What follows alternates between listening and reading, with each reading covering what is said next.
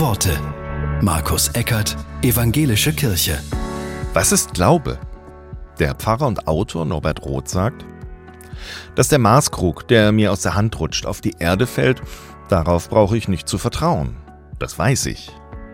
Die Funktion der Erdanziehungskraft ist von meinem Glauben nicht abhängig. Dass aber ein Mensch, ein Freund zu mir hält, das ist nicht in logischen Naturgesetzen begründet, sondern kommt aus seiner freien Entscheidung.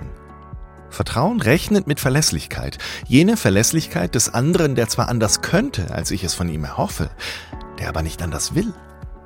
Liebe, Freundschaft, Solidarität, Vergebung und füreinander einstehen sind nicht nach logischen Regeln funktionierende Mechanismen, sondern in Freiheit gelebtes und gewagtes Mit- und Füreinander. Glaube ist Vertrauen.